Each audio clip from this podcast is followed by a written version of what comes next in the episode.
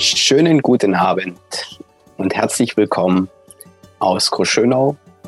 Auch herzlich willkommen, lieber Johannes. Du bist in Jerusalem. Wir freuen uns, dass wir wieder diese ja, gemeinsame Bibelstunde, das gemeinsame Bibellesen mit dir haben dürfen. Das ist jetzt die sechste Ausgabe, soweit ich das äh, richtig auf dem Schirm habe. Und wir starten gleich direkt. Und ich möchte uns mit ins Gebet hineinnehmen und ein Vers mit uns teilen. Das ist der Psalm 119. Und daraus der Vers 7. Ich danke dir mit geradlinigem Herzen, indem du mich lehrst die Ordnung deiner Gerechtigkeit. Und ich möchte direkt ins Gebet gehen. Und Johannes, dann bist du dran und wir freuen uns, was du uns mitteilen möchtest. Lieber himmlischer Vater, ich danke dir, dass du dein Wort gibst und dass wir darin suchen dürfen. Dass es dein Wort ist, was uns führt, wo wir uns nach dir ausrichten dürfen, aufrichtig, geradlinig. Und so möge diese Bibelstunde auch dienen dazu, dass du uns lehrst, dass wir darin wachsen, dass wir deine, ja, Regelung, deine Gerechtsbestimmung, deine, deine Ordnung mehr und mehr verstehen.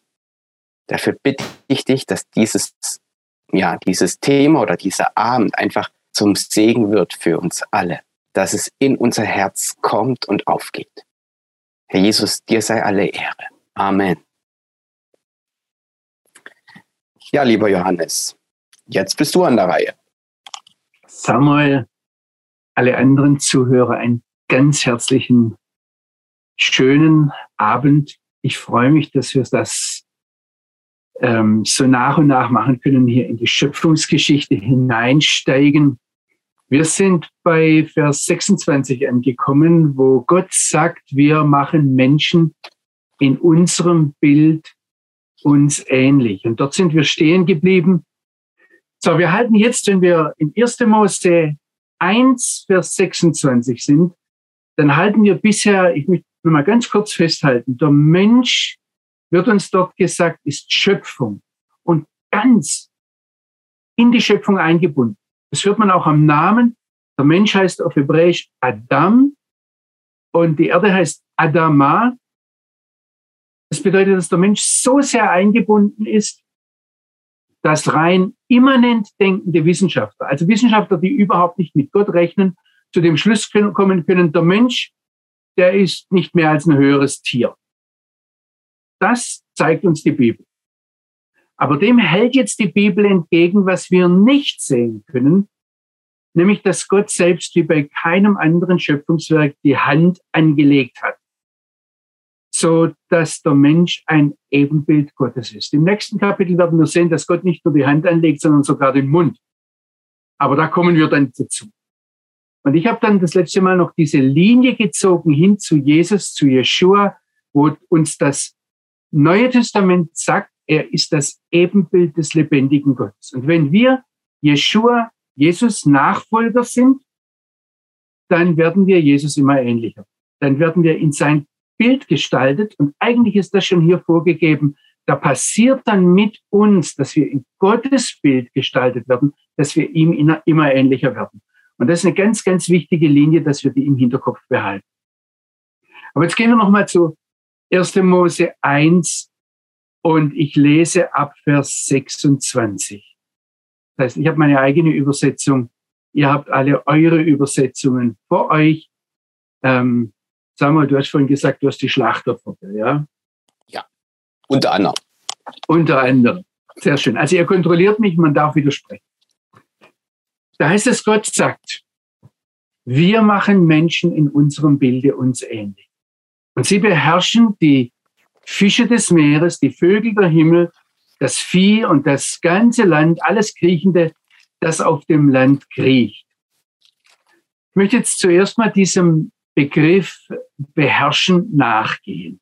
Also im Vers 26, wo es heißt, sie beherrschen oder sollen beherrschen, werden beherrschen die Fische des Meeres.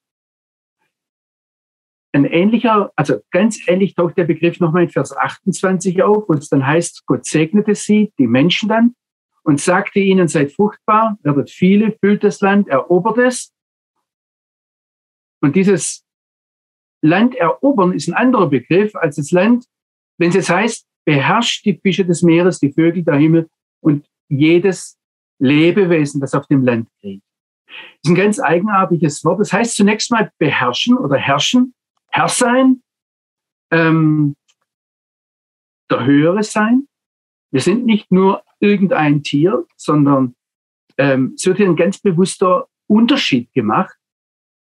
Und jetzt ist, fällt aber auf, dass es nicht dasselbe Wort ist, wie es dann mehrfach heißt, wir sollen uns das Land, also das Land erobern, besetzen oder als Besitz einnehmen. Das, das Wort ist dort fürs Besetzen, also in Vers 28 zum Beispiel, seid fruchtbar, werdet viele, mehret euch, füllt das Land und erobert es, besetzt es, dieses erobert es, besetzt es. Das ist ein anderes Wort. Da kommt heute zum Beispiel der Besatzer her. Derjenige, der das Land einnimmt und sich untertan macht. Ja. Gegen, im Blick auf die Tiere, auf die Lebewesen ist was anderes gemeint. Also da, da geht es schon darum, dass der Mensch die Tiere zur Arbeit, eigentlich auch zum Tribut anhalten kann. Das, das beinhaltet auch eine gewisse Härte. Jemand, der sich jemand anderen untertan macht, der, der, der darf ihn züchtigen. Aber das Interessante ist jetzt, dass ähm, also die, die, die, gerade auch die Rabbiner machen sich da viel Gedanken drüber, was, was bedeutet das jetzt? Soll der Mensch die Tiere äh, mit Gewalt sich unterwerfen? Und ein Rabbi sagt, die, die, die, die Erdenwelt, die Tiere, die anerkennen den Menschen gern, wenn er selbst im Dienst Gottes steht, wenn er praktisch Gott dadurch abbildet, sie lehnen sich gegen ihn auf, sie, sie, sie entfliehen ihm, sie weichen ihm aus, wenn er ähm, sich selbst an Gottes Stelle stellt. Also die ganz große Frage ist wirklich, bildet der Mensch durch sein Herrsein, bildet er Gott ab? Ist er dieses Abbild? Und dazu ist er befähigt und ermächtigt. Oder stellt er sich selbst an die Stelle Gottes? Und jetzt kommt bei diesem Wort, ähm, ich, ich, ich habe die ganze Zeit schon überlegt, das heißt schon auch in der Vorbereitung, wie ich das, wie ich das sagen kann, ob ich da irgendeine Parallele habe im Deutschen, aber mir ist nichts eingefallen. Dasselbe Wortstamm wird verwendet, ähm, also für dieses Beherrschen, dasselbe Wortstamm wird verwendet, wenn man irgendwo hinuntergeht. Und ähm, Rashi zum Beispiel, ein mittelalterlicher Rabbiner, sagt, wenn der Mensch nicht Gott abbildet, sondern sich an die Stelle Gottes setzt, dann geht er hinunter. Dann schafft er es nicht zu herrschen, sondern dann sinkt er und wird letztlich schlimmer als die Tiere. Und dann ist es so, dass die Natur letztendlich über ihn herrscht. Ich möchte jetzt einfach mal nur anstoßen, darüber auch nachzudenken. Ich denke, wenn das Beherrschen mit dem Hinuntergehen zu tun hat, dann dürfen wir hier auch sehen, dass Jesus, wir sagen im Hebräischen Yeshua, ich habe vorhin schon gemerkt, dass ich da immer hin und her schwanke, ähm, dass er uns ein Vorbild ist. Und wir dürfen da gern an Philipper 2 denken, wo es heißt, dass er es nicht für einen, Raub, den man festhält, erachtet hat, Gott gleich zu sein, sondern dass er, Luther hat übersetzt, sich selbst entäußert hat, also dass er immer weiter hinuntergegangen ist, gehorsam war. Und letztendlich hat dieses Beherrschen etwas zu tun mit dem, mit dem Hinuntergehen, mit dem sich selbst unterordnen können. Es ist Johannes, letztlich ein Dienst. Ja? Dazu eine Frage.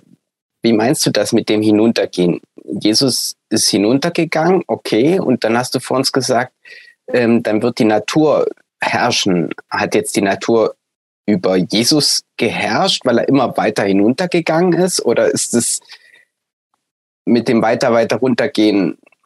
Oder haben wir da mehrere Ebenen und da ist er stehen geblieben?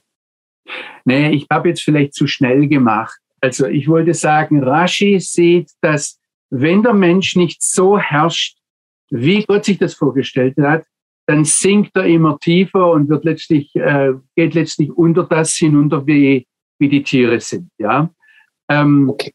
Ich habe gesagt, wir können aber auch in diesem Wort noch was anderes hören. Diese, versteht ihr, dieses, diese Worte, die entfalten sich.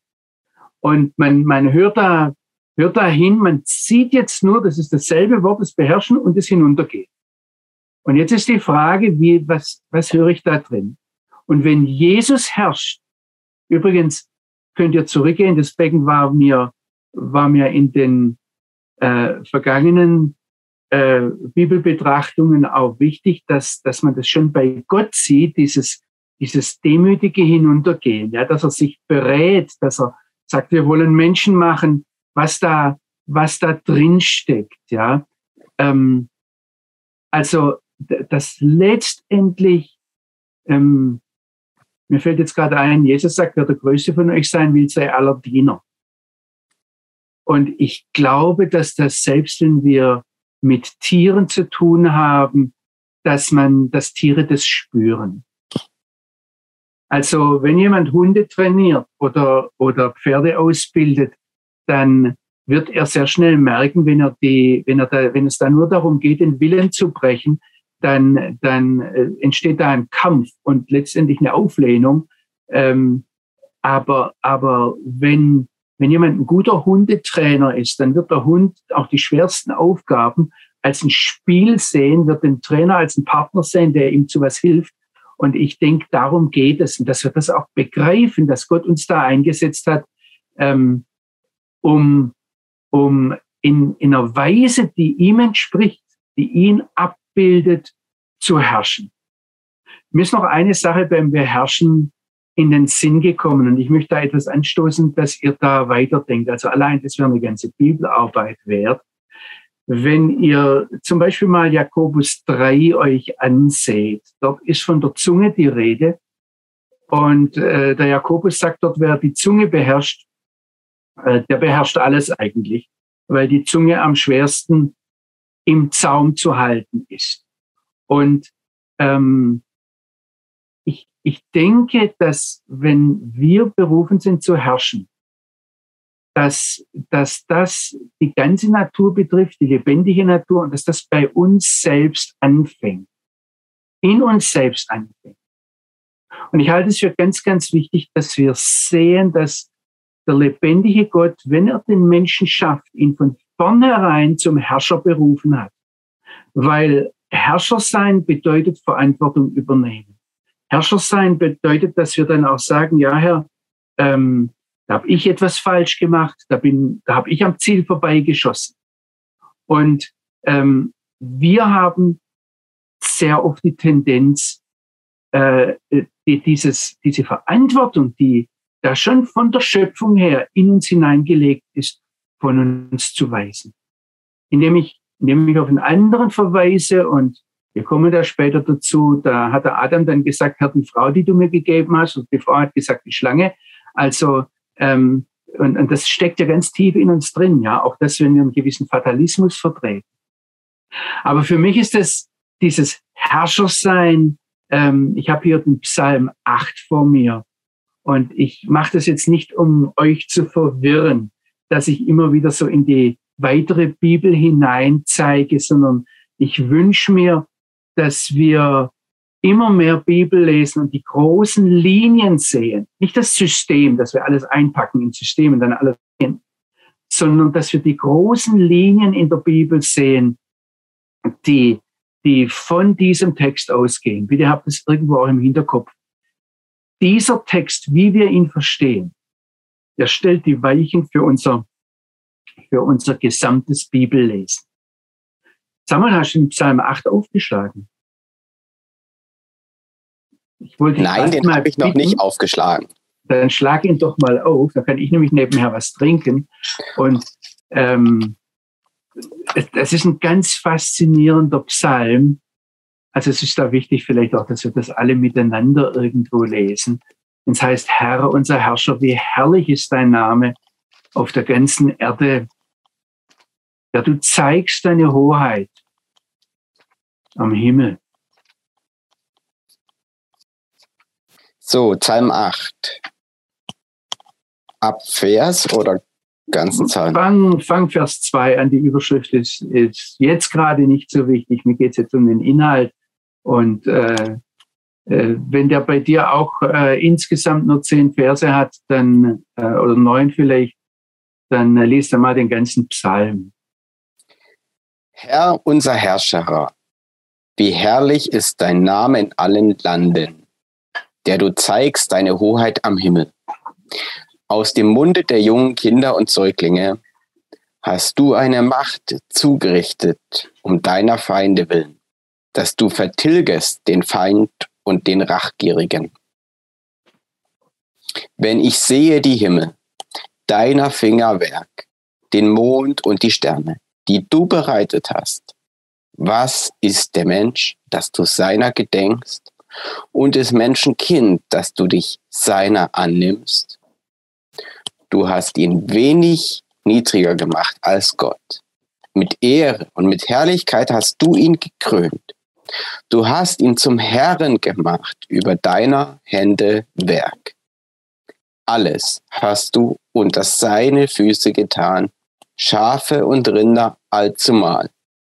Dazu auch die wilden Tiere, die Vögel unter dem Himmel und die Fische im Meer und alles, was die Meere durchzieht. Herr, unser Herrscher, wie herrlich ist dein Name in allen Landen. Ich weiß nicht, ob ihr da drauf geachtet habt. Äh, auf der einen Seite heißt, was ist der Mensch, dass du an ihn denkst? Also da, da sieht man, dass der Mensch eigentlich Erde ist, von der Erde genommen, Adam, von Adama genommen. Aber dann heißt es in Vers 5, ähm, wenn ich das wörtlich übersetze, da, da, äh, das ist ein Wort am Schluss, Kitif, Kitif Gedenu auf Hebräisch. Und das heißt es, wer ist der Mensch oder das Menschenkind, der Menschensohn, dass du ihm eine Aufgabe anvertraust. Also ähm, Ehre und Adel, du hast ihn gekrönt und er soll Herrscher sein über alles.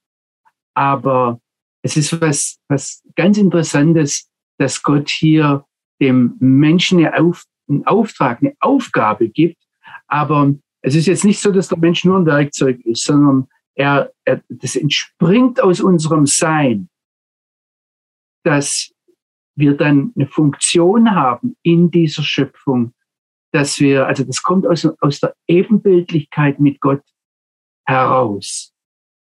Es ist ganz wichtig, dass wir das gerade heute sehen. Der Mensch wurde zum Herrscher berufen, nicht zum Spielball. Da will ich noch mal kurz einhaken, weil du das gesagt hast. Wir haben Herrschen im Vers 26, wo Gott das vorschlägt, im Vers 28, wo er das ihm weitergibt als Auftrag.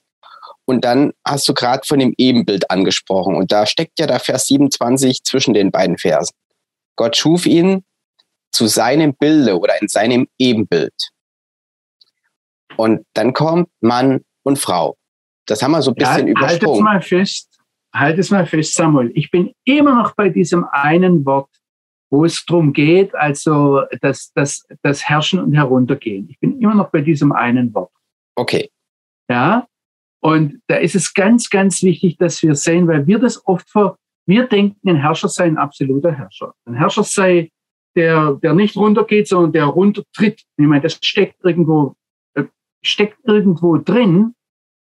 Aber wir müssen sehen von, von, von der Bibel her, dass das, das, ich sage jetzt mal, das Trickreiche für uns ist, dass wir ähm, entweder Herrscher sind und uns dann absolut ohne Kontrolle verhalten am liebsten an die Stelle Gottes setzen.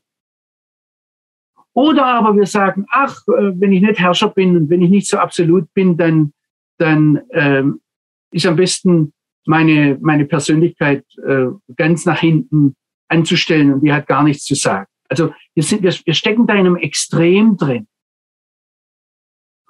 Und Gott hat uns berufen, uns die Schöpfung untertan zu machen.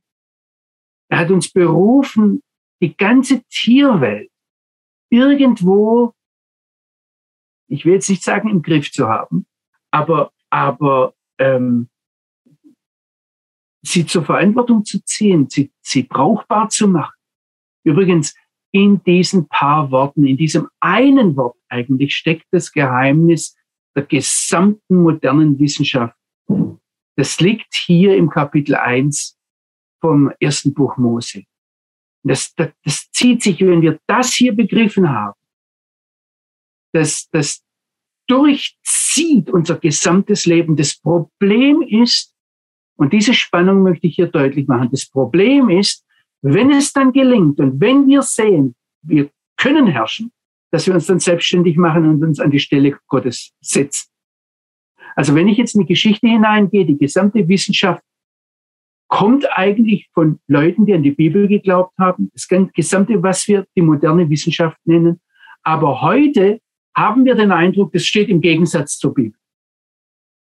Aber Johannes, da weil ich wir die Schöpfung, weil wir die Schöpfung anbeten und nicht mehr den Schöpfer. Ja? Da würde ich gerne einhaken. Thema Wissenschaft. Das finde ich spannend, den Gedanken.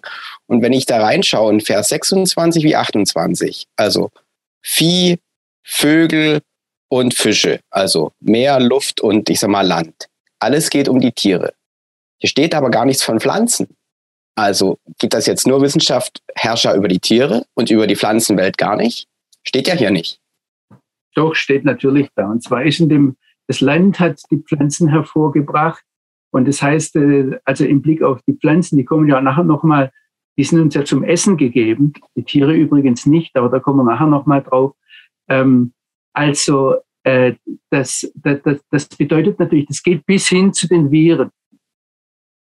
Also wer das begriffen hat, hat eine ganz andere Einstellung zur Wissenschaft als jemand, der von einem heidnischen Hintergrund herkommt und alles magisch betrachtet und dann äh, nicht weiß, welche Kräfte sind da jetzt im Gange, sondern äh, überall irgendwelche Verschwörungen oder irgendwelche, ähm, also wenn er von der Angst gejagt ist. Vielleicht erinnert ihr euch daran, ich habe mal irgendwann gesagt, im, im Reihe dieser Folge, dass Angst immer irgendwo ein Symptom dafür ist, dass wir von, von äh, dass, dass wir Götzendienst betreiben. Und dass, es, dass es eigentlich für uns ein Zeichen ist, oh, passt da auf, guck noch mal zurück. Ja? Das, das bedeutet, aber wenn ich es jetzt richtig verstehe, die Wissenschaft hat Grenzen. Und die Grenzen sind dann hier gegeben, nämlich wenn der Mensch, wir kommen ja sicherlich noch drauf, Mann, Frau, als Ebenbild Gottes gemacht ist und er herrschen soll, dann ist die Wissenschaft nicht Herrscher über den Menschen. Also da Versuche am oder mit dem Menschen, da sind irgendwo die Grenzen. Oder? Ähm, Simon, der, der Punkt ist, was du jetzt auch ansprichst, und das ist der feine Unterschied dass der Mensch zum Herrscher berufen ist und nicht zum Diener. Und wer, wer auch diese Wissenschaft missbraucht, um dann andere Menschen zu versklaven, wir kommen gleich auf das männlich-weiblich, was du angesprochen hast jetzt auch. Ähm, also ich wollte dem nicht ausweichen, ja, aber äh, es ist ganz, ganz wichtig, dass wir sehen, dass das Grundproblem in der Bibel, übrigens bis hinein ins Neue Testament, immer wieder der Götzendienst und immer wieder die Frage, wem diene? Und wem diene ich damit, dass ich ähm, meine Herrscherfunktion oder meine Verantwortungsfunktion übernehme? Und da ist natürlich, da ist natürlich, ähm, wir leben in einer Welt, wo Menschen bestimmte Funktionen, das kann übrigens, das fängt beim Geld an, wenn jemand Geld benutzt, um andere Menschen zu versklaven, wenn jemand das Geld benutzt als quasi Gott. Wenn jemand ähm, seine Machtposition in einer Firma benutzt. Wenn natürlich im medizinischen Bereich. Also von daher, ähm, es geht mir jetzt um, um, um eine Grundlinie, die wir einmal sehen müssen. Und, ähm, und wir, wir, wir kommen dann im Kapitel 3 darauf, dass, dass da was passiert ist und dass der Mensch sich nicht so verhält. Aber mir geht es jetzt zunächst mal darum, ähm, dass wir diese Grundlinie sehen, die der, die der lebendige Gott hier im Schöpfungsbericht uns zeigt. Und dass wir daran festhalten. Also, ähm, dass wir zum Beispiel sehen, ich, ich weiß, dass es so Ideologien gibt, wo man sagt, wir müssen möglichst natürlich sein, wir müssen möglichst primitiv sein, wir müssen möglichst zurück zum, ähm, ich weiß nicht, ins, ins Steinzeitalter oder so, ja. Und dann wird alles gut, dort war alles gut, früher war noch alles besser, sagt uns die Bibel nie. Sondern es ist ganz bewusst zukunftsausgerichtet. Und haltet das mal fest, das, das ist, eine, ist ein roter Faden, der sich durchzieht bis ähm, zum, zum Ende des Kapitels. Also wir haben jetzt nochmal Vers 26 im Hinterkopf, wo Gott sagt, wir machen Menschen in unserem Bilde uns ähnlich. Ähm, sie sollen beherrschen die Fische des Meeres, die Vögel der Himmel, das Vieh, das ganze Land. Ich denke, da geht's rein bis in die Viren und Pflanzen und, und alles Kriechende auf dem Land, das auf dem Land kriecht. Und dann heißt es in Vers 27, Gott schuf den Menschen. Es wird nochmal wiederholt, Gott schuf ihn in seinem Bilde, im Bild Gottes schuf er ihn. Und jetzt kommt es, äh, Samuel, ich wollte dich vorhin nicht abmurksen. Es war ja auch jemand, der im Vorhinein per E-Mail gefragt hat, ähm, wie denn das ist jetzt, äh, wenn Gott, äh, wenn es da heißt, er schuf männlich und weiblich sie. Jetzt noch mal deine Frage dazu. Also ganz konkret, ne, wenn wir jetzt die deutschen Bibeln haben, egal welche Übersetzung, dann steht dort, und er schuf die als Mann und Frau, so oder ähnlich. Und wenn ich Hebräisch lese, steht dort nicht Mann und Frau. Also nicht das Substantiv, um es mal konkret zu greifen, sondern dann steht Sachar, also männlich, Adjektiv, und Necke war weiblich, Adjektiv. Was ist damit jetzt gemeint? Klar, äh, sind das zwei biologische Geschlechter, da sind wir uns einig, aber warum steht dort nicht Substantiv, sondern Adjektiv? Hat das was zu sagen für uns? Äh, erzähl mal bitte. Wie, wie, wie ist das? Wie muss ich das verstehen? Ich muss jetzt zuerst den Hintergrund deiner Frage äh, äh, stellen. Was ist der Hintergrund? Weil zunächst mal ist es ja ganz logisch, wir haben das überall in der Schöpfungsgeschichte und ich habe das am Anfang sehr betont, habe mal lang ausgeholt und das Wort äh, unterscheiden genommen, dass Gott immer so arbeitet, dass er was hinstellt und dann einen Unterschied macht. Ja, hingestellt hat er den Mensch. genau dasselbe. Er sagt, er schuf den Menschen und dann macht er einen Unterschied zwischen männlich und weiblich. Und äh, das ist hier wieder gesagt. Aber warum, warum, äh, ich, ich möchte noch etwas verstehen, was der Hintergrund deiner Frage ist. Ja. Der Hintergrund der Frage ist, vielleicht komme ich vom, vom vierten Tag her. Da hast du mal gesagt, Sonne und Mond wird nicht genannt, um nicht der Schöpfung so viel Aufmerksamkeit zu widmen.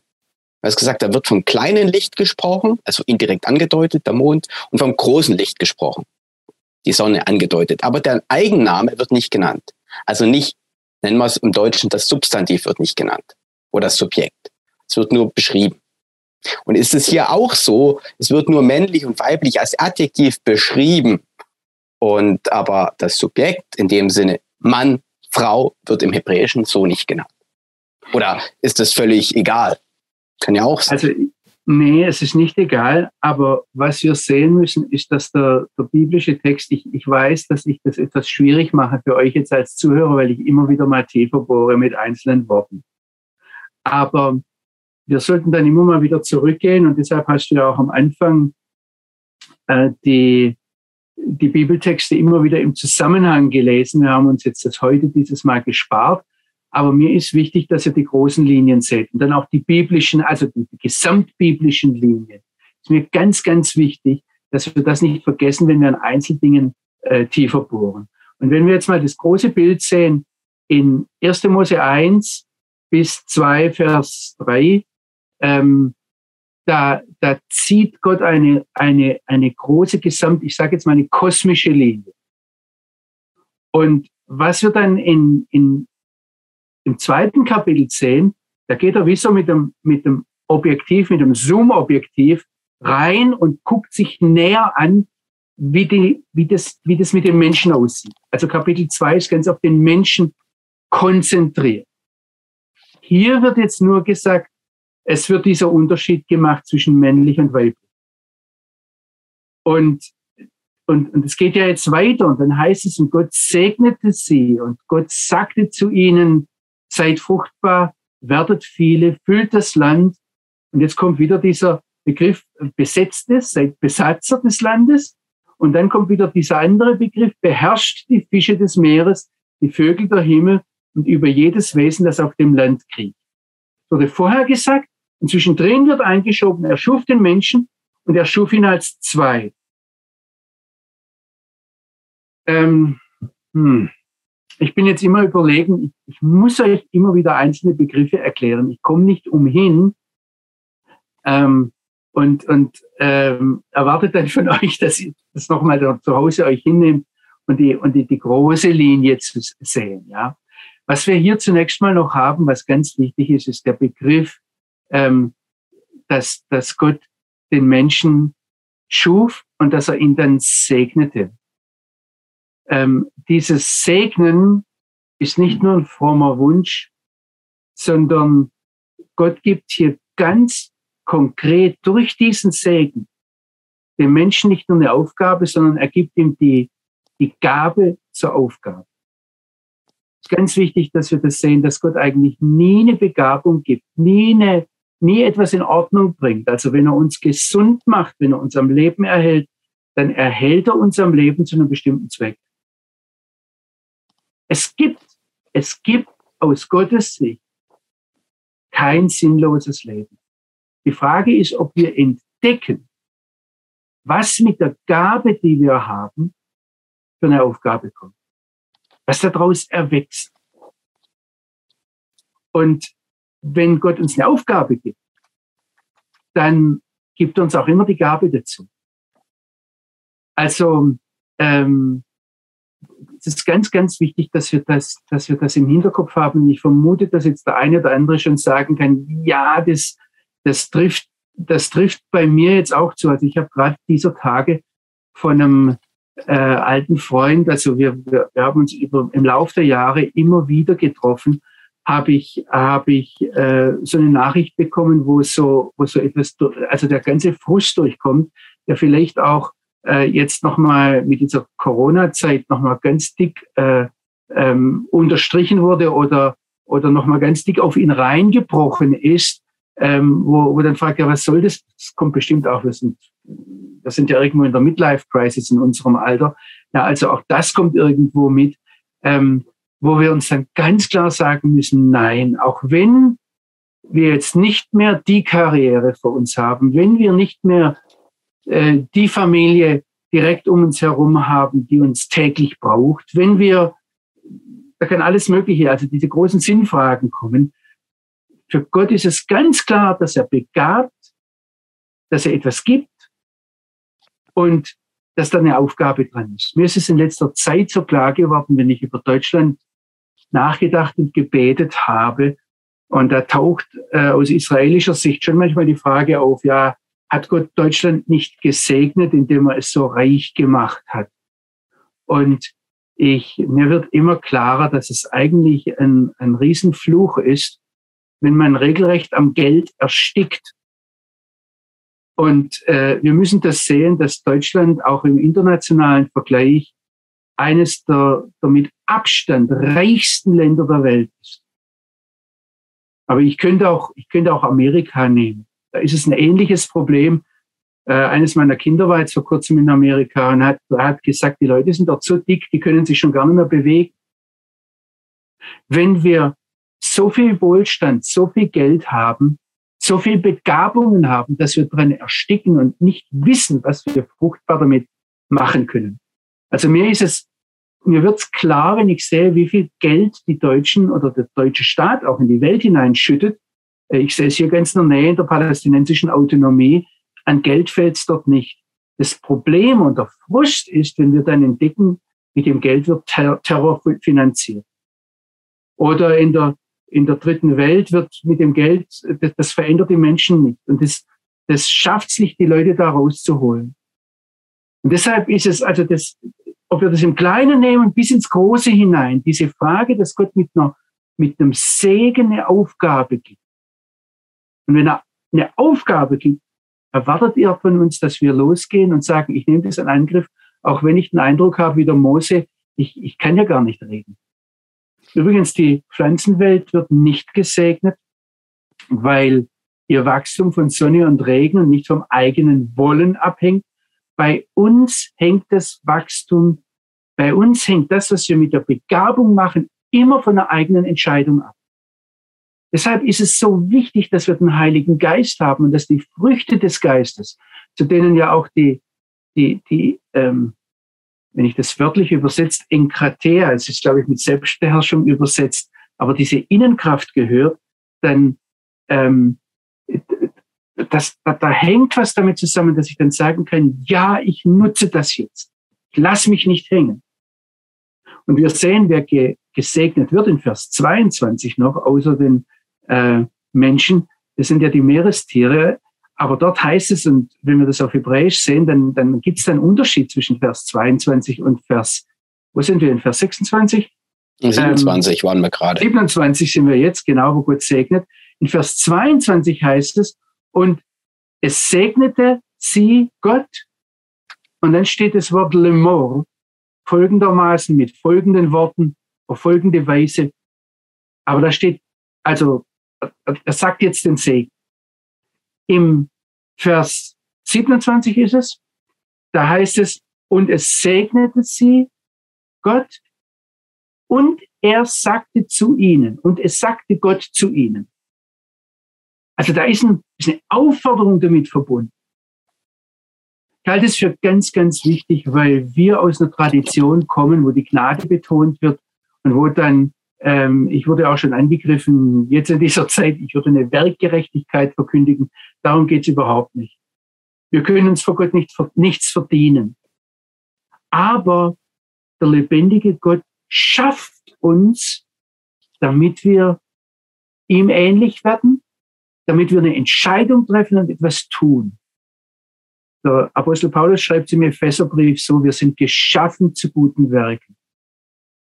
Und das Ganze hier von der Schöpfung her, wenn, wenn Gott sie so anspricht, wenn Gott selbst Hand anlegt, da sehen wir, dass er sich zwischen sich selbst und den Menschen, die dann losgeschickt werden, um Wissenschaft zu treiben.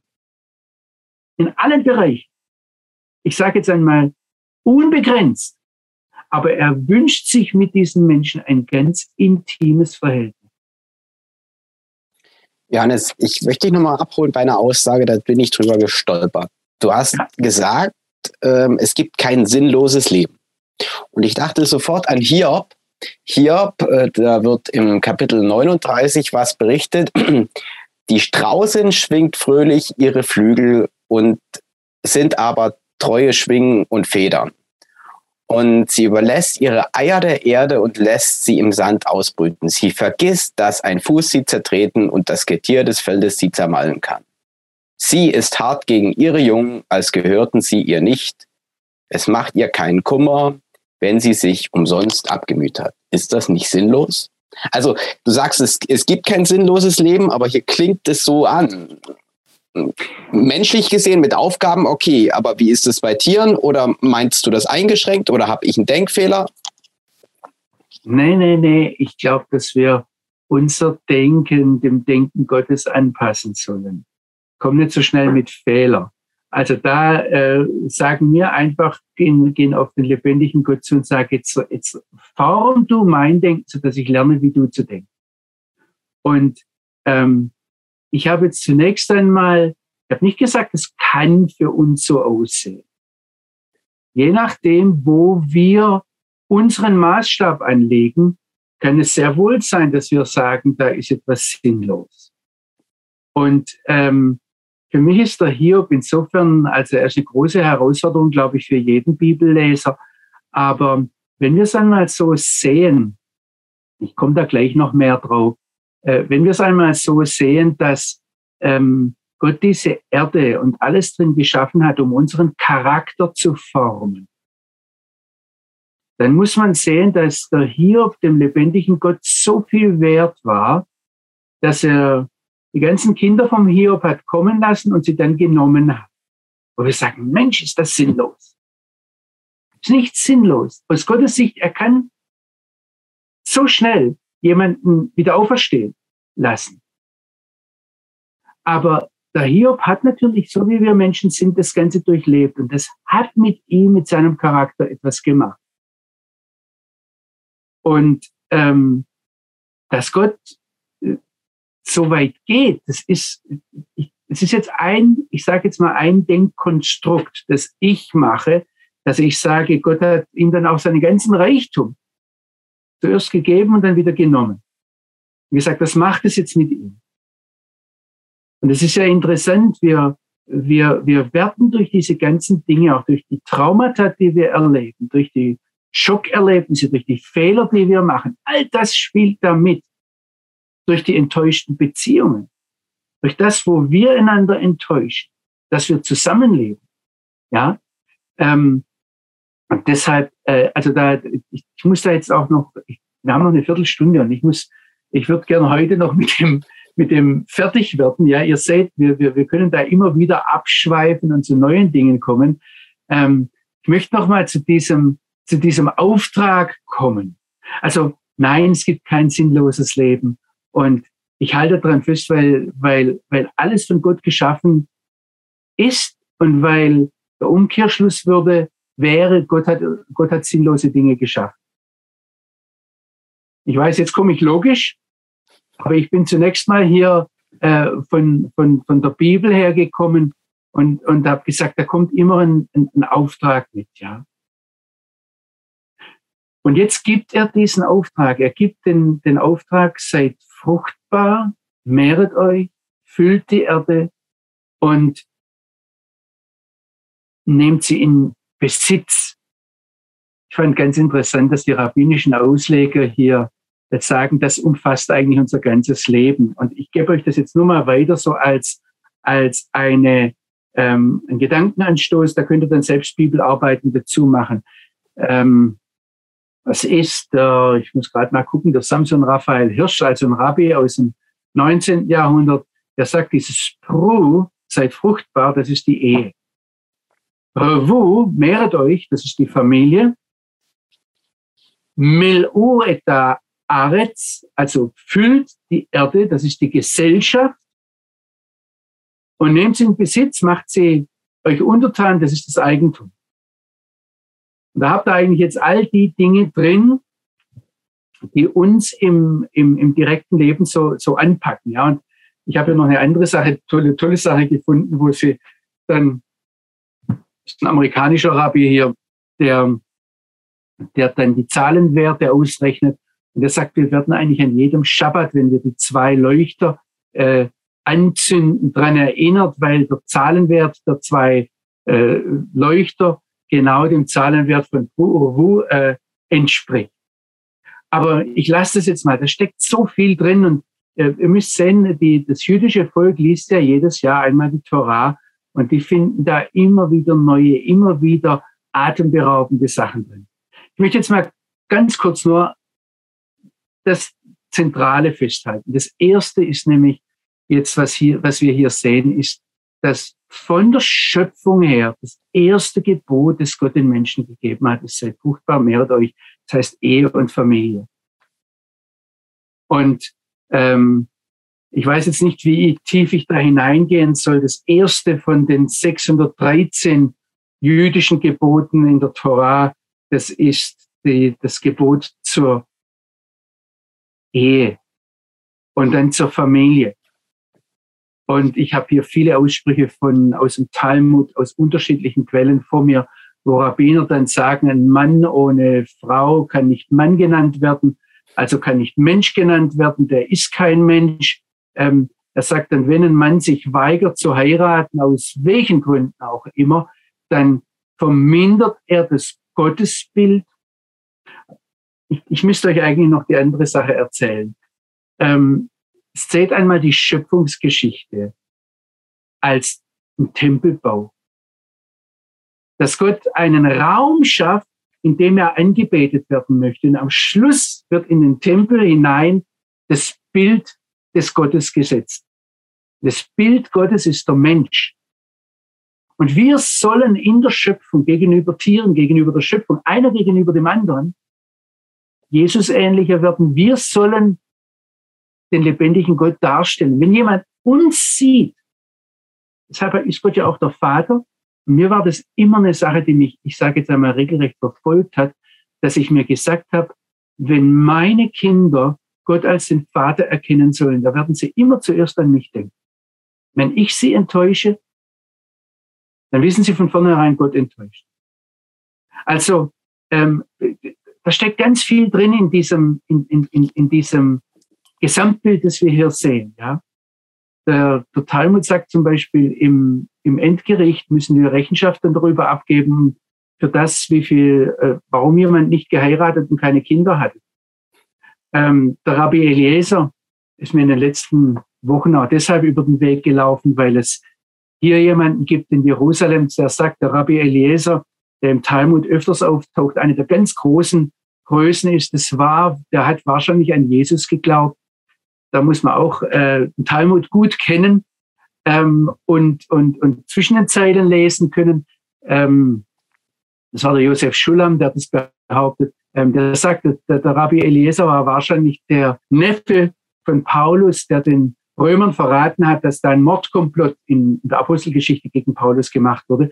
Und dieser Rabbi Eliezer, der zu einer der größten Autoritäten im Talmud gehört, der sagt, wer nicht heiratet, der, der ist genau wie einer, der Blut vergossen hat.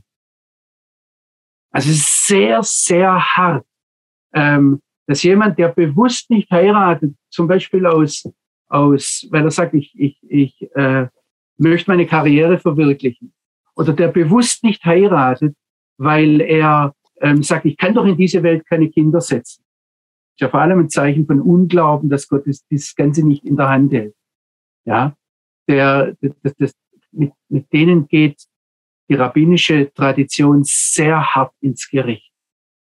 Und es gibt in Pirkei Avot ähm, in, in der Mishnah einen Ausspruch, äh, wo es heißt, an einem Ort, wo es keine Männer gibt, raff dich auf und werde ein Mann. Und es geht darum, und es ist natürlich zuallererst eine Anfrage an uns Männer, dass wir bereit sind, eine verbindliche Beziehung einzugehen, uns an eine Frau zu binden und dass wir dann bereit sind, auch ähm, Kinder in die Welt zu setzen. Und ich wurde schon manchmal gefragt, kannst du das leisten? Also ich habe im Laufe, wir haben fünf Kinder, ähm, äh, ich könnte mir weder meine Kinder noch meine Schwiegerkinder und auch nicht die Enkel, die jetzt unterwegs sind, leisten.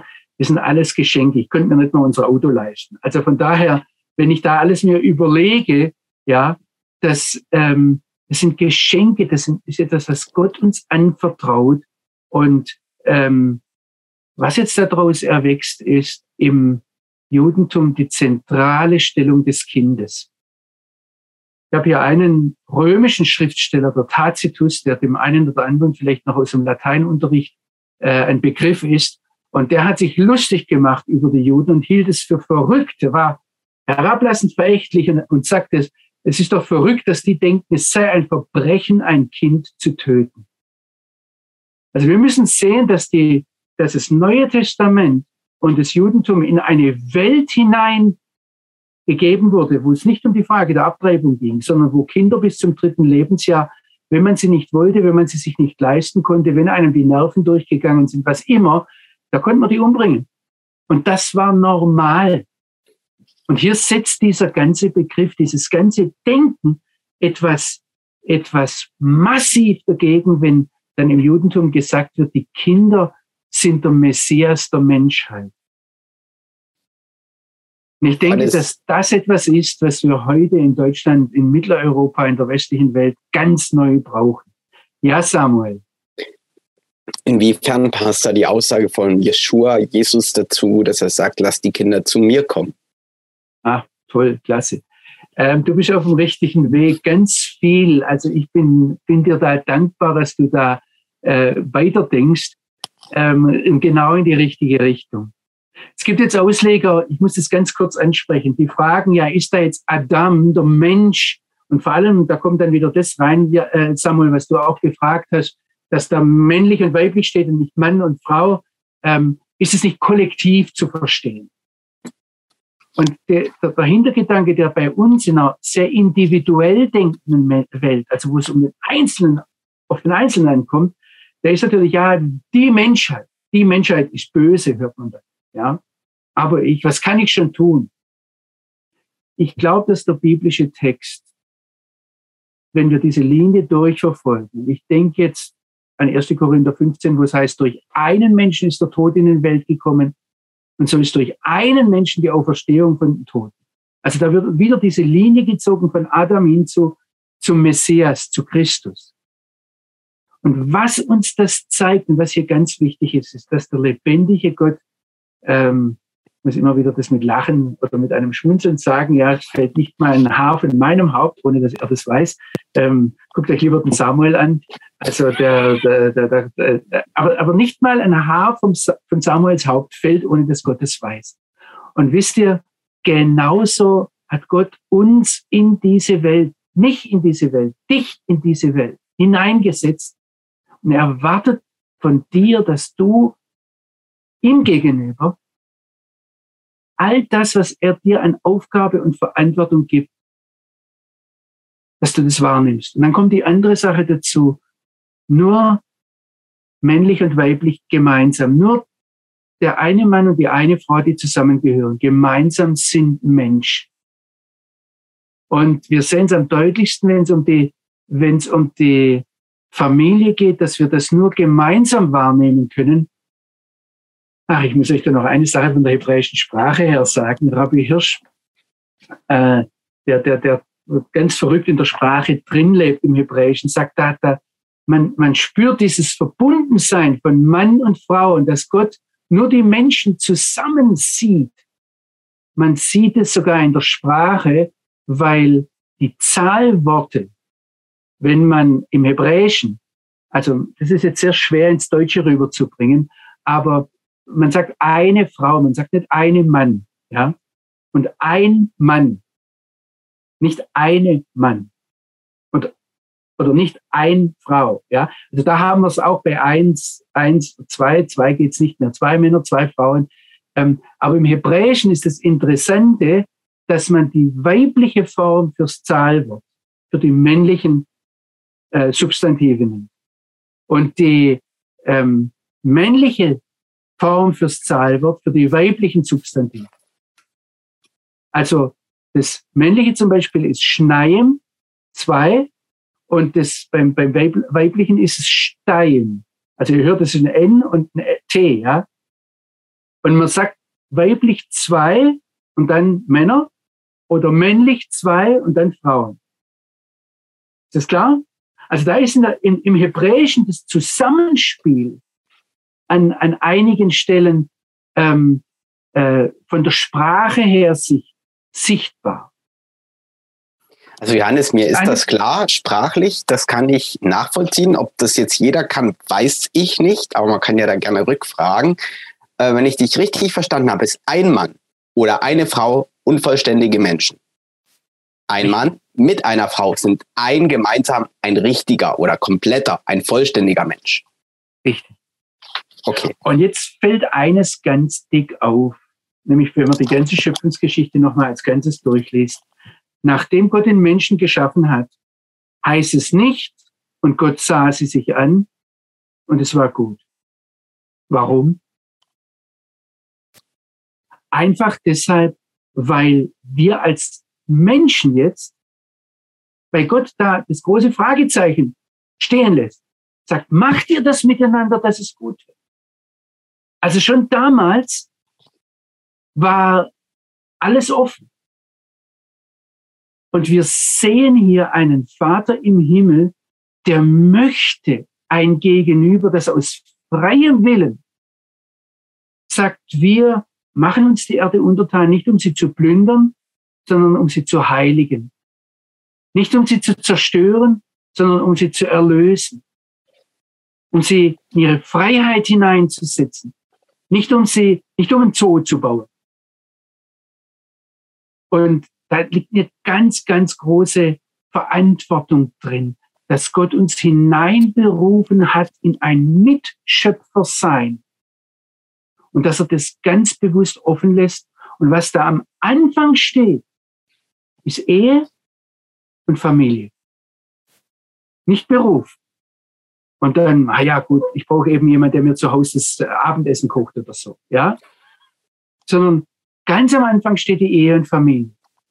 Und ich, ähm, ich, ich möchte euch da ganz viel Mut machen, da jetzt weiter zu denken, weiter zu überlegen, ähm, was das bedeutet. Mir sind noch zwei Punkte wichtig und dann würde ich noch mal aufmachen für Fragen.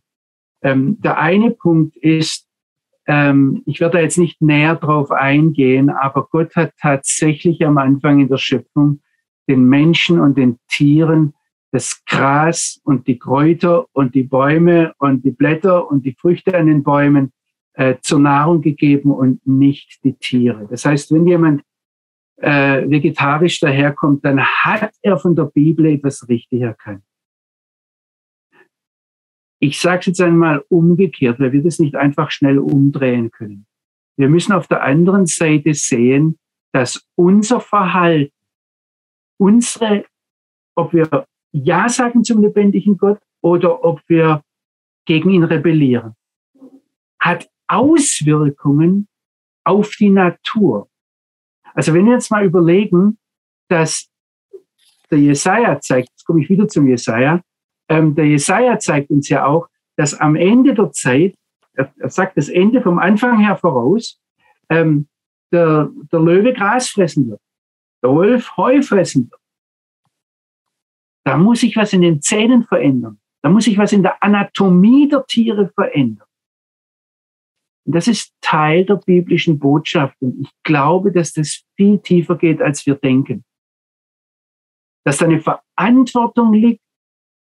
Also ich, ich kann mir vorstellen, dass das bis dahin geht, wenn wir heute die Riesendiskussion haben, ja, hat Gott tatsächlich nur männlich oder weiblich geschaffen, oder gibt es da nicht auch noch divers und gibt es nicht noch alle möglichen anderen Dinge? Und dann kommen Wissenschaftler und zeigen, ja, das ist ja in den, was weiß ich, in den Genen verankert oder in der Natur drin. Vielleicht hat sich die Natur so weit verändert durch unsere Rebellion gegen den lebendigen Gott, dass sich da etwas verschoben hat. Und wenn wir Römer ein, ein Römer 1 denken, da sagt Gott, dass er sie dahin gegeben hat, dass er sie laufen lässt. Und dann werden genau die Dinge angesprochen, wo heute gesagt wird, dass, das müssen wir doch anders sehen. Übrigens gar nicht so ähm, äh, neu, auch in der damaligen Welt, wo man Kinder umgebracht hat oder Kinder umbringen konnte, ähm, äh, war zum Beispiel Homosexualität äh, etwas ganz Normales. Ich wollte aber noch was anderes sagen. Und das ist, ich, ich höre es immer wieder und ich möchte da bewusst das Wort Schwachsinn sagen. Ich höre immer wieder diesen Schwachsinn, dass äh, der Gott des Alten Testaments, der Gott der Rache, der, natürlich der heilige Gott, aber der Gott ist der, der zornig wird und reinschlägt und, und zu, der Gott des Gerichts ist. Und das Neue Testament, das ist der Gott der Liebe. Wenn wir hier die Offenbarung des Alten Testamentes ernst nehmen, dann ist das Alte Testament weit pazifistischer als das Neue Testament. Im Neuen Testament wird uns nirgends gesagt, dass ursprünglich der Mensch kein Fleisch gegessen hat und dass er in der Zukunft äh, eher Müsli essen wird als Schnitzel. Aber das Alte Testament sagt uns, dass es sogar für die Tierwelt gilt, was wir uns heute überhaupt nicht vorstellen können. Also das sind Dinge, denkt mal dran rum, das ist also die zwei Stellen, die ich vorhin erwähnt habe, so indirekt ist Jesaja 11 und Jesaja 65, wo Jesaja diesen Ausblick zieht auf die kommende Welt. Und jetzt eine Sache zum Abschluss. In Vers 31 heißt es, dass Gott sich alles ansieht, was er getan hat und siehe, ähm, Samuel, bei dir steht jetzt wahrscheinlich, es war sehr gut, oder? Bei Luther steht, es war sehr gut, genau. Und was sagt der Schlachter? Äh, es war sehr gut. Aber beide sagen, dass es gut war, ja? Ja, genau. Also im Hebräischen heißt es Vehine, zieh an, hm. tov meod. Da ist kein Verb drin. Also es wird sehr gut, es ist sehr gut. Richtig. Es ist sehr gut. Und ich kenne diese ganzen christlichen Theologien, die dann sagen, ja, heute leben wir in einer Welt, da kann man das nicht mehr sagen, dass sie sehr gut ist. Schlagt mal zu diesem Zweck 1 Timotheus 4 auf. ganz am Anfang des Kapitels 1 Timotheus 4, da spricht er von Irrlehrern in der Endzeit, von Heuchelei von Irrlehrern, ihrem eigenen Gewissen ein Brandmal aufdrücken und dann sie verbieten zu heiraten und sich von Speisen zu enthalten. Ich hoffe, bei manchen hat es etwas nachvibriert, was auch bei, bei Christen über Sexualität und über Ehe gesagt wird. Und ähm, Paulus hat einen, einen Weg eröffnet und gezeigt, dass Gott einen Plan mit Menschen haben kann, denen er keinen Ehepartner schenkt. Das ist gar keine Frage. Aber die Grundlinie bleibt klar. Und dann heißt es, Vers ähm, in Vers 3, also sie verbieten zu heiraten und sich von Speisen zu enthalten, die doch der eine wahre, lebendige Gott geschaffen hat zur Annahme mit Dank durch die Gläubigen und diejenigen, die die Wahrheit erkannt haben. Und jetzt kommt der Satz in Vers 4, denn jedes Geschöpf Gottes ist gut. Und hier ist ganz klar, das ist in der Gegenwart gesagt, jedes Geschöpf Gottes ist gut. Kein einziges ist verwerflich, wenn es mit Dank angenommen wird. Jetzt bitte versteht mich recht. Die Güte der Schnake, also der Mücke, des Moskitos, habe ich auch noch nicht entdeckt. Und ich äh, muss jetzt sagen, ich bin nicht voller Dank, wenn mich ein Moskito sticht, sondern dann schlage ich zu. Bitte nicht missverstehen. Vielleicht muss ich mit Vögeln reden, um mir sagen zu lassen, wie schmackhaft Moskitos sein können, vor allem wenn sie gerade an mir gesaugt haben. Ich weiß es nicht. Da gibt es einiges, was ich nicht verstehe. Aber diese Aussage, dass wenn Gott sich das Gesamtwerk der Schöpfung anguckt, dass da das Urteil da steht, sehr gut ist nirgends, soweit ich weiß, zurückgenommen. Jetzt ist natürlich die Frage, wozu die Schöpfung da ist. Wenn wir uns ein Schlaraffenland vorstellen, wo niemand, äh, niemandem nichts tut, ähm, dann kann es schon sein, dass nach unserer Auffassung das ganze Ding nicht als sehr gut dasteht. Wenn Gott die Schöpfung aber geschaffen hat, um uns Menschen hineinzusetzen, und zu sehen, ob wir ihn in diesem Umfeld aus freier Entscheidung anbeten, dass wir ihm das entgegenbringen, was, wonach er sich sehnt. Also wenn wir die Schöpfung als ein Werkzeug sehen, als ein, als einen Tempel sehen, ein Umfeld sehen, das Gott geschaffen hat, in dem er in unserer Mitte wohnen kann, aber eben nicht mit lauter Marionetten um sich herum, die alle nur nicken, so wie er das gerne möchte, sondern Abbilder, dann sieht es vielleicht anders aus. Also, ich habe jetzt viele Gedankenanstöße gegeben, aber ich sehe schon, dass sich Leute melden und äh, Samuel, du moderierst das etwas. Es gibt Fragen, das finde ich klasse. Genau. Und da wir bei der Bibel beim Anfang angefangen haben, machen wir es bei den Fragen auch so. Das heißt, die erste Frage, die hier kam, ist von Hansi. Lasst uns Menschen machen, heißt es in Vers 26. Dass Gott, Jesus und der Geist Gottes und vielleicht Gottes Herr, der Engel, das schaffen. Ähm, wer ist also uns, ist quasi indirekt die Frage. Wenn ich mich richtig erinnere, hast du vor ein oder zwei Sendungen dazu schon was gesagt, lieber Hansi. Genau, also ich würde da einfach sagen, dass wir jetzt um, weil es eine, einige Rückmeldungen gibt und weil wir ja. fortgeschrittene Zeit haben, dass wir da an diesem Punkt sagen, nochmal die alte Sendung anhören und über unsere Webseite, die ich vorhin gesagt habe, könnt ihr mich auch erreichen, wenn es dann noch, noch Fragen gibt. Da gibt es bestimmt noch Fragen, aber ähm, zuerst mal das anhören, was ich doch gesagt habe. Okay, dann machen wir weiter mit der zweiten Frage von Christian. Lieber Johannes, wie sieht es mit Männern oder wie sieht es wie ist es mit Männern, die tatsächlich ledig bleiben?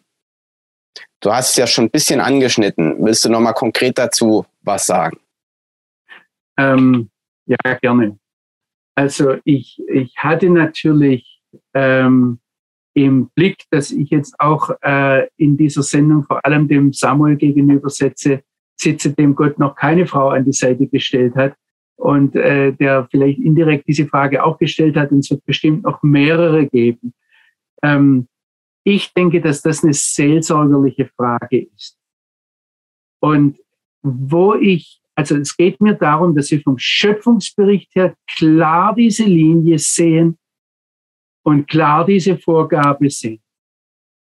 Und ähm, ich habe auch erwähnt, dass der Paulus dann ähm, in bestimmten Bereichen Ehelosigkeit als ein, einen legitimen Lebensweg sieht. Aber es ist nicht eine Frage von meiner freien Wahl, so nach dem Motto, äh, ich, ich habe keine Lust auf Frau oder ich habe äh, keine Lust auf Kinder, mich darum zu ärgern und schon gar kein Geld dafür. Ähm, das sind alles keine Argumente. Und ich muss sagen, die, die, ähm, ich habe das auch jetzt im Vorfeld äh, überlegt, ob ich da nochmal diesen Nachdruck drauflegen soll. Und ich, ich, ich merke es, ja, ich merke es, wie riesig der Unterschied ist nur zwischen Deutschland und Israel. Und nur, ich erlebe es jetzt gerade, weil eine, eine Tochter von mir gerade hochschwanger ist.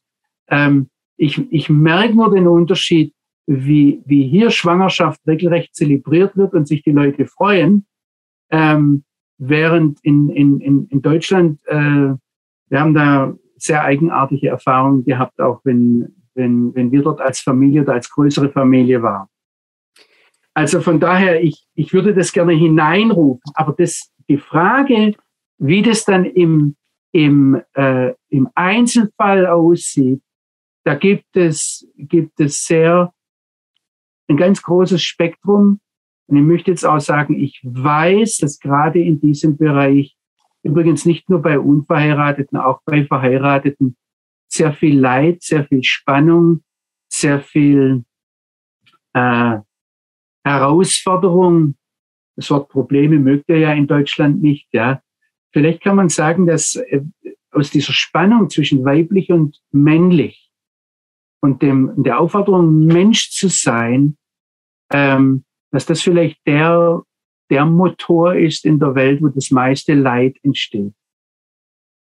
Also von daher, ähm, ich bin mir darüber bewusst, aber ich glaube, dass die Realität uns nicht davon abhalten sollte, klar von der Bibel her zu sagen, was die biblische Botschaft ist.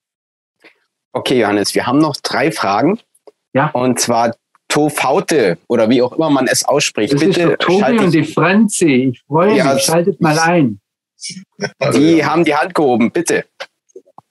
Äh, du hast vorhin gesagt, dass äh, alle Speise gut ist. Ähm, warum gibt es dann die Speisegesetze für die Juden? Also jetzt kein Fleisch oder so. Kein Schweinefleisch. Äh, ja, kein Fleisch. Äh, kein Schweinefleisch. Ja, ja. Ähm, also die ähm, zunächst mal Shalom euch beiden. Ich freue mich sehr, euch zu sehen. Hallo. Ähm, ähm, ich denke, dass wir in die ganze Sache mit dem, äh, mit warum Gott das Volk Israel auserwählt hat und dann im Volk Israel bestimmte äh, Anordnungen gibt. Ich glaube, dass das damit zusammenhängt, gerade auch die Speisegesetze, dass er äh, uns zeigen möchte, dass wir nicht automatisch alles essen sollen oder können, was uns vor den Mund läuft. Und dass wir, der macht es ja schon da, also es fängt schon da an, dass, dass er, dass er sagt, ihr sollt nicht einfach, wenn ihr Hunger habt und da läuft euch ein, ein Rind über den Weg und sagt, klasse Schnitzel, ja, dem eins rausschneiden und es dann braten, sondern man muss es zum Priester bringen, man muss das auf eine bestimmte Art und Weise koscher schlachten. Und ähm, ich denke, dass das damit zusammenhängt, dass Gott uns hier zurückverweist. Auch das, dass es immer, immer wieder Menschen gibt, die zum Beispiel sagen, aber wir wollen Vegetarier sein, aus ganz unterschiedlichen Gründen. Also ich meine, wenn die am Schluss die Schöpfung verehren und nicht den Schöpfer, dann wird es problematisch. Aber wenn jemand zum Beispiel Vegetarier ist, weil er es gesundheitlich nicht kann, oder wenn jemand Vegetarier ist, weil er es einfach nicht mag, auch das gibt's, ähm, dann, dann denke ich, sind das so, so Wegweiser für uns, dass, dass wir sehen, äh, Gott hat unsere Beziehung zum, zu den Rindern und zu den Schafen anders gedacht, als dass es äh, herumlaufende Schnitzel und Steaks sind. Also ähm, äh, da, da, hat er sich was anderes gedacht.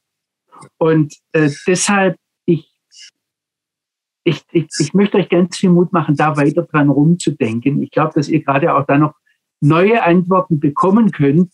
Aber wir werden die Antworten nur bekommen, wenn wir die Grundbotschaft zunächst mal stehen lassen und dann sehen, dass Gott in, ähm, also er erlaubt ja dann dem Noah, Tiere zu schlachten und zu essen.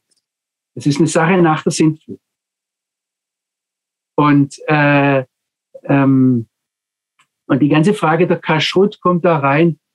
Übrigens denke ich auch, dass die Frage mit dem Fasten oder die, was ja auch bei uns als Christen, also in der evangelischen Tradition jetzt nicht so sehr, in manchen neueren Traditionen kommt es wieder, aber dass man drüber redet, aber dass das auch damit zu tun hat, dass, dass unser Leib uns nicht diktiert, was wir zu sagen haben, sondern dass wir, dass, dass Gott da ganz konkret sagt, mach dir das untertan.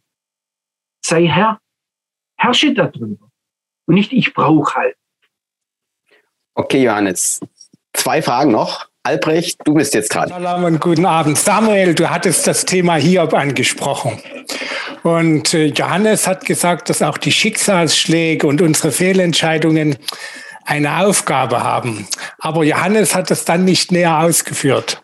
Dieses Thema interessiert mich aber. Johannes, kannst du da noch etwas dazu sagen? Ja, da gibt es eigentlich viel zu sagen. Also die, ähm, ich bin jetzt im Überlegen, was ich dir, was ich kurz sagen kann. Zunächst mal, ich freue mich sehr, auch dich zu sehen. Ähm, was ich da kurz sagen kann, ähm, ich denke, jetzt war zunächst nur mal wichtig, dass, dass das Auswirkungen hat, dass wir uns darüber im Klaren sind, dass unsere Entscheidungen und Fehlentscheidungen, unser Verhalten und unser, unsere Maßlosigkeit.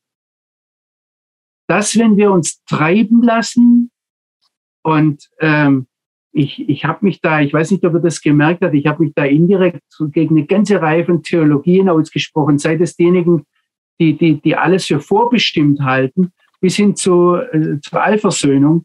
Ähm, all das sind, sind aus, ähm, ich sage jetzt mal, unter, in unterschiedlicher Art und Weise aus äh, Formungen von Theologien, die irgendwo darauf abzielen oder in ihren Früchten darauf abzielen können, dass wir Verantwortung ablegen. Und was ich hier zunächst einmal nur unterstreichen wollte, ist unsere Entscheidungen, auch unser nicht entscheiden wollen, hat Auswirkungen. Und wir merken es am ganz, am, am, zuallererst mit unseren Frauen als Männer, die Frauen mit ihren Männern, ja, dass da, dass da alles äh, sehr sensibel aufgenommen wird. Ich glaube, dass das ein Grund ist, warum Gott uns die Frauen verordnet hat und äh, euch Frauen die Männer, ja. Ähm, aber wir merken es dann, dann, wenn wir genau hinsehen mit unseren Kindern. die Sache ist eben nach der Bibel nicht vorbei, wenn die Kinder sich selbst ernähren können, und dann hoffentlich raus sind aus dem Haus, ja. Sondern die Frage ist, was für Früchte wachsen da dann? Wie sieht das aus? Ich weiß auch, dass das eine haarige Frage ist, wo seelsorgerlich sehr viel auftaucht. Und ich will da niemanden treten, aber ich habe mich fest entschlossen, dass wir das Biblische festhalten wollen. Und dann lasst uns miteinander zu einer Gebetsbewegung werden und das im Gebet zu unserem Vater im Himmel bringen und sagen, Vater, jetzt Jetzt hilf mir ganz konkret. Zeig mir eine Sache. Nicht so das überwältigende, ach, was ich alles falsch gemacht habe. Sondern zeig mir eine Sache, wo ich konkret anpacken kann, diesen Schöpfungsauftrag umzusetzen. Also Albrecht, ich habe jetzt nicht die, die, die, das ist aber wahrscheinlich auch eher ein seelsorgerliches Thema, vermute ich einmal. Eine Sache, wo man dann ähm, kann ganz, ganz unterschiedlich aussehen. Also man merkt es auch zum Beispiel, wenn sich einer, wenn einer schnelle Autos mag und sich äh, auf der Autobahn benimmt, wie es kann sehr schnell passieren, dass er da plötzlich für äh, ein Leben lang mit sich herumzutragen hat, dass er, dass er ein Leben ausgelöscht hat. Das sind ganz, ganz unterschiedliche Dinge, die da hochkommen können. Ich danke dir, du hast äh, zumindest Denkansätze vermittelt. Ja, mehr kann ich auch nicht. Und mein, mein Anliegen ist, dass ihr, dass ihr neue Lust zum Bibellesen bekommt und neue Lust zum Gespräch mit dem Vater im Himmel. Jetzt die letzte Frage, oder ich denke, dass es wird, wir lehren uns im Ende. Meine Frage, ist es ein Widerspruch, dass der Mensch im Paradies bleiben soll, aber dann sich doch auf der Erde ausbreiten soll? Wie ist das aufzulösen? Vielen Dank.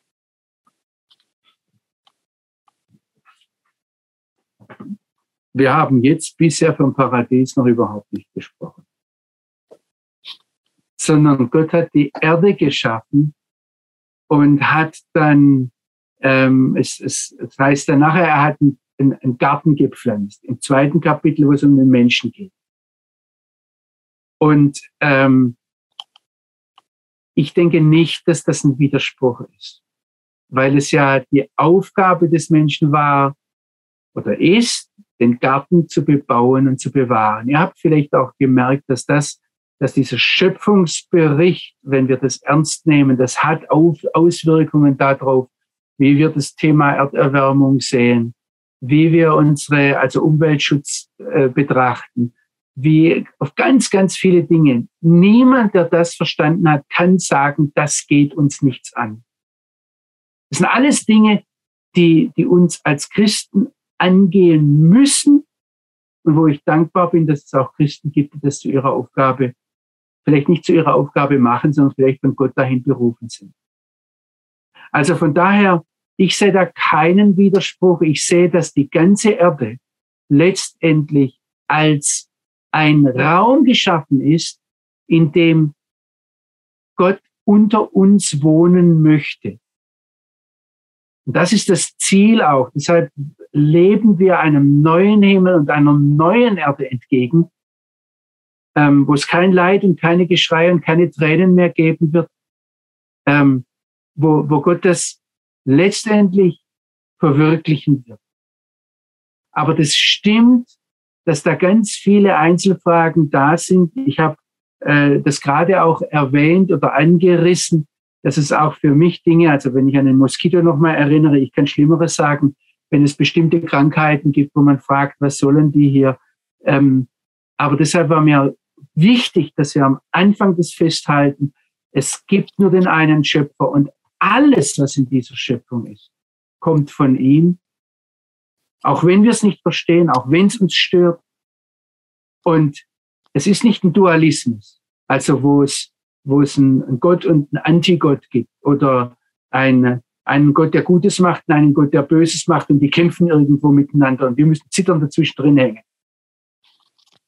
Sondern ich darf auch beim Schlimmen, beim Bösen, beim für mich überwältigen, nicht fassbaren sehen, dass Gott das in, in seiner Hand hält und ähm, möchte es nochmal sagen, also ich, ich, ich glaube, wenn wir, wenn wir das verstanden haben und wenn wir dann sehen, wie das Gesicht des einen wahren lebendigen Gottes in Jesus, in Yeshua, für mich persönlich Gestalt gewinnt, nicht nochmal ganz neu auch persönlich den liebenden Vater erfahren darf,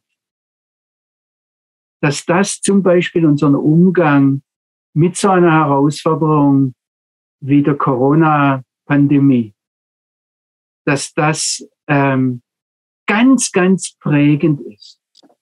Und dass wir da zum Beispiel mit ganz unterschiedlichen Einschätzungen und ganz unterschiedlichen Meinungen, wenn wir von diesem Hintergrund herkommen, plötzlich ganz anders miteinander umgehen und dann auch verstehen, warum Jesu bitte war, und ich denke bis heute ist, dass wir Liebe untereinander haben nicht, dass wir einen Durchblick schieben oder, oder ich weiß nicht, recht haben oder alles genau verstehen oder alles richtig einschätzen können, einordnen können oder die perfekte Lehre haben, sondern er sagt Liebe untereinander.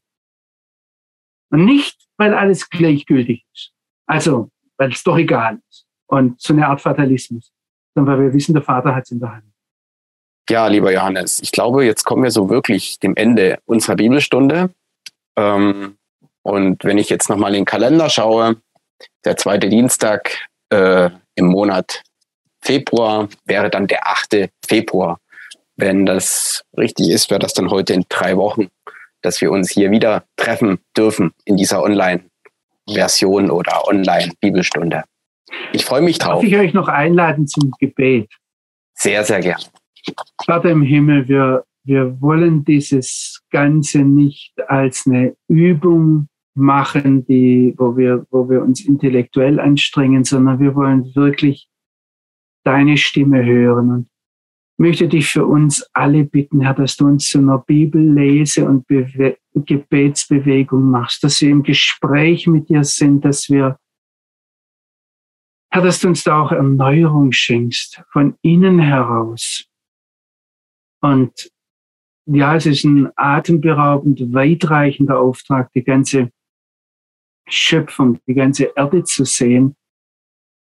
Vater, ich bitte dich einfach, dass du uns das schenkst, dass wir in, so wie du dir das vorgestellt hast,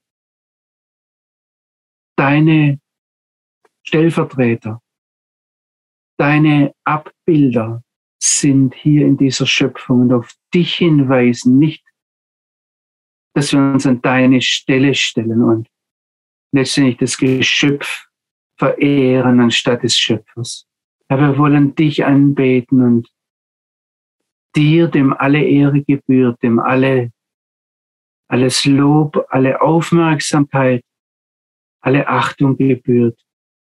Herr, wir wollen dir das alles geben und dich wirklich Gott sein lassen in unserem Leben ganz persönlich, aber wissen, dass das auch weit über unser Leben hinausgeht, in unsere Familien hinein, in die Gesellschaft, in der wir leben, im Bereich der Politik, bis hinein in die Schöpfung, in die Natur, in die Anatomie der Tiere. Wir bitten dich aus tiefstem Herzen, dass dein Wille geschieht, wie im Himmel, so auf Erden. Amen. Amen. Lieber Johannes, ganz lieben und herzlichen Dank und Shalom, Shalom nach Jerusalem. Bis zum nächsten Mal. Shalom, Shalom.